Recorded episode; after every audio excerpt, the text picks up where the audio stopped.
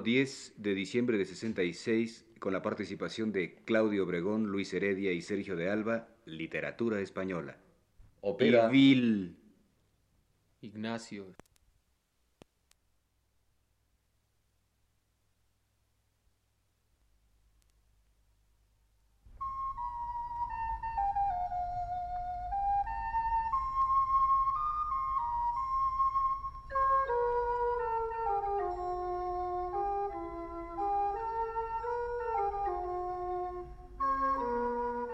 Señoras y señores, muy buenas tardes.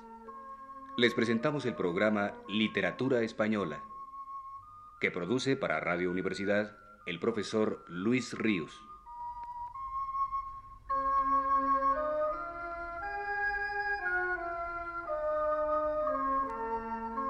El profesor Ríos nos dice en su texto más reciente que junto al influjo gongorino en el libro Cali Canto de Rafael Alberti, que me detuve a ver el sábado pasado, hay que considerar también la influencia de la poesía culta del Renacimiento, que si no con tanta vehemencia como la primera, no deja de manifestarse en Alberti desde su primer libro, Marinero en Tierra, y en otros varios poetas de la generación del 25. Es sobre todo en algunos sonetos donde la fidelidad de Alberti a modelos clásicos se pone mejor de manifiesto, como en este del libro Cali Canto intitulado Busca.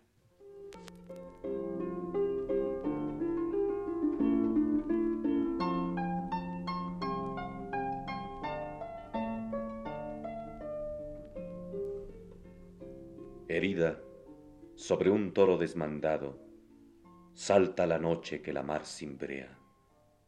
Por donde tú, si ardiendo en la marea, va vengador mi can decapitado. Rompe la aurora en el acantilado su frente y por el viento marinea. Por donde tú, si el pabellón ondea, de luto al alba el toro desanclado. Se hacen las islas a la mar, abriendo grietas de sangre al hombro de las olas, por restarse a sus armas, muerta o viva. Qué ajena tú, mi corazón cosiendo al delantal de las riberas solas, con tu mastín alado, pensativa.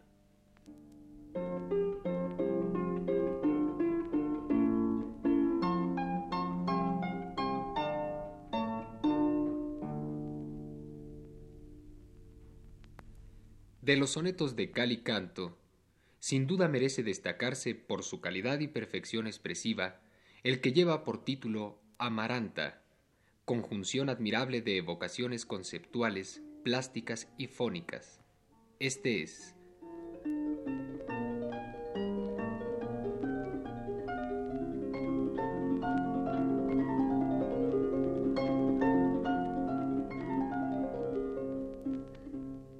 rubios, pulidos senos de amaranta, por una lengua de lebrel limados, pórticos de limones desviados por el canal que asciende a tu garganta.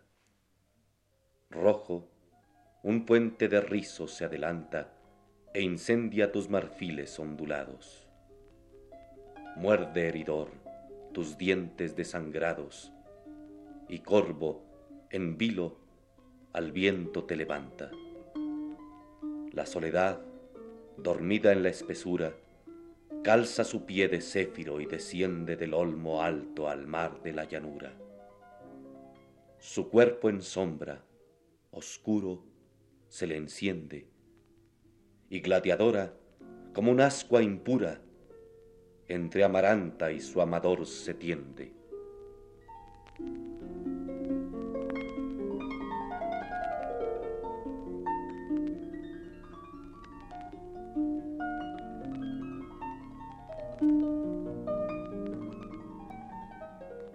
Además de la influencia clasicista y de la gongorina, ya hay ejemplos en Cali Canto de un tercer influjo, que en el siguiente libro de Alberti, sobre Los Ángeles, se manifestará de manera total, el influjo sobre realista. Luis Cernuda, integrante y comentarista de la generación poética del 25, señala el nombre de Juan Larrea como el del introductor del sobrerealismo en la poesía española. Y más concretamente señala la poesía de Larrea como fuente de la poesía sobrerealista de Alberti y García Lorca, respectivamente en Sobre los Ángeles y Poeta en Nueva York. Recordemos las palabras de Cernuda. No es Larrea un poeta conocido hoy, ni tampoco lo era mucho en los años cuando la revista Carmen recoge sus versos. Por eso mismo, conviene subrayar la importancia poética e histórica de su trabajo. ¿Me equivoco al atribuirle esa importancia? Es posible que a los poetas hoy jóvenes no les interesen los poemas de Larrea, pero su relectura me confirma las dotes considerables de poeta que en él había. Al menos no creo equivocarme al pensar que a él le debieron Lorca y Alberti y hasta Alexandri no sólo la noticia de una técnica literaria nueva para ellos, sino también un rumbo poético que sin la lectura de Larrea dudo que hubiesen hallado. Recordemos ahora uno de los poemas de Larrea recogidos por Gerardo Diego en su antología y elogiado por Cernuda. Su título es Tierra al Ángel cuanto antes.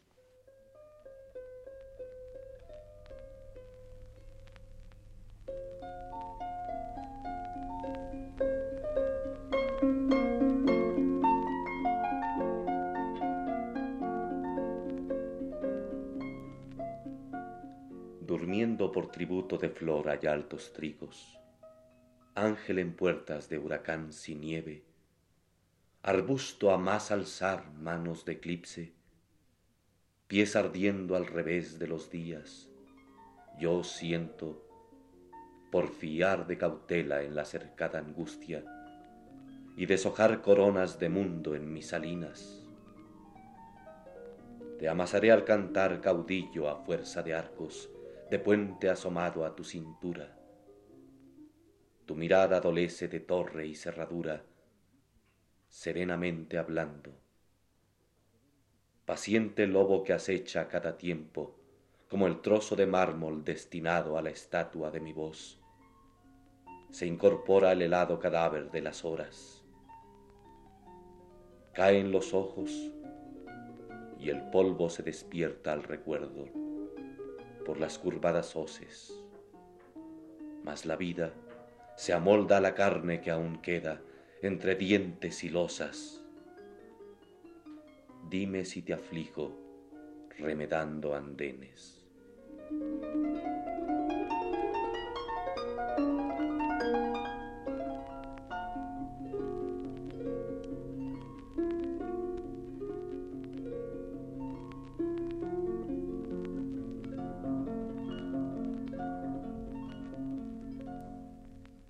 En la introducción de sus obras completas, Alberti hace un resumen de su trabajo en los años 1928-1929 y dice, 1928, amor, ira, cólera, rabia, fracaso, desconcierto.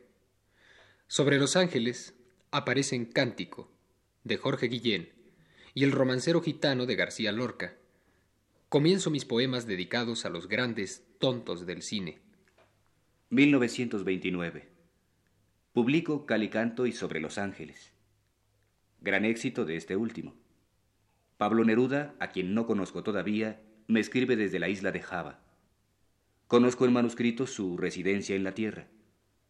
Empiezo a intervenir en las luchas estudiantiles contra la dictadura del general Primo de Rivera. Sermones y moradas. Primer intento de poesía social y política. Elegía cívica. Balbuena Prat escribe a propósito de este nuevo Alberti sobre realista. Boquete de sombras entreabierto por un poderoso artista de lo dinámico que hace pensar en la poesía y en las acuarelas de aquel intelectual romántico, William Blake. Alberti, desasido de la gala del mediodía andaluz, del garbo marinero y toreador, Vuela aquí por los espacios puros de los cuerpos deshabitados y de las almas con dimensiones. Su poesía es ahora impetuosa y caótica, en un aleteo de imágenes a la vez sutiles y voluminosas. Empuje de fuego, raudal de profecía de Antiguo Testamento. Tras aceptar la influencia de Juan Larrea, que como vimos antes, señalaba como primordial Luis Cernuda, Manuel Durán apunta también la influencia de Becker en Sobre los Ángeles y escribe al citado crítico. Alberti, el más ágil y variado de los poetas españoles contemporáneos, se acerca a los temas sagrados con la máxima libertad, pero también con la máxima emoción.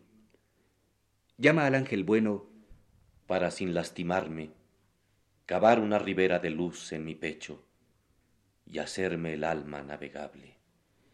De pronto se turban los céfiros celestes y aparecen temas como los ángeles en las ruinas, los ángeles feos, los ángeles muertos. Blake hubiera aplaudido esta confusión de lo excelso y lo abyecto. Es esta la parte en que el subconsciente del poeta se expresa con mayor libertad. Escuchemos para terminar uno de estos poemas de Alberti, Los Ángeles Muertos.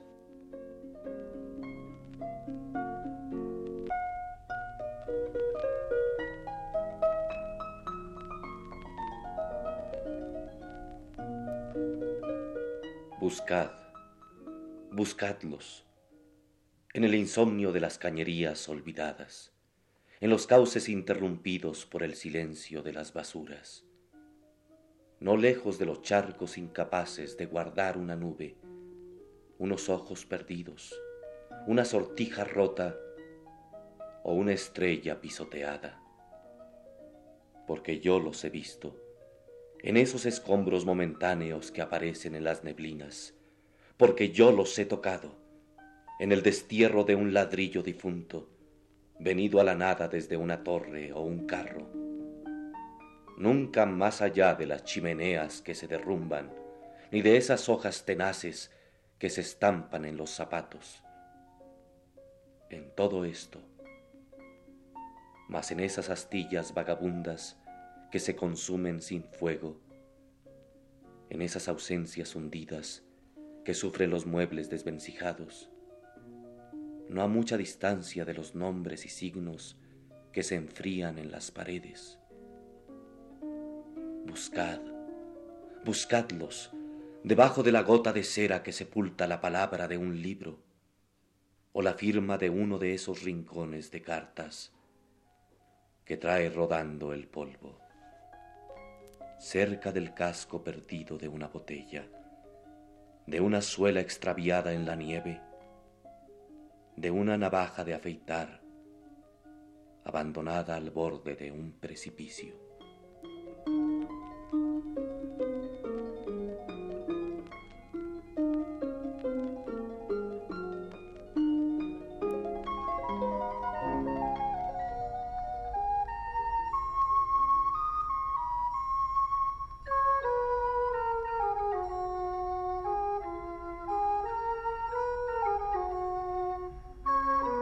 Así, señoras y señores, como presentamos el programa Literatura Española, que prepara el profesor Luis Ríos.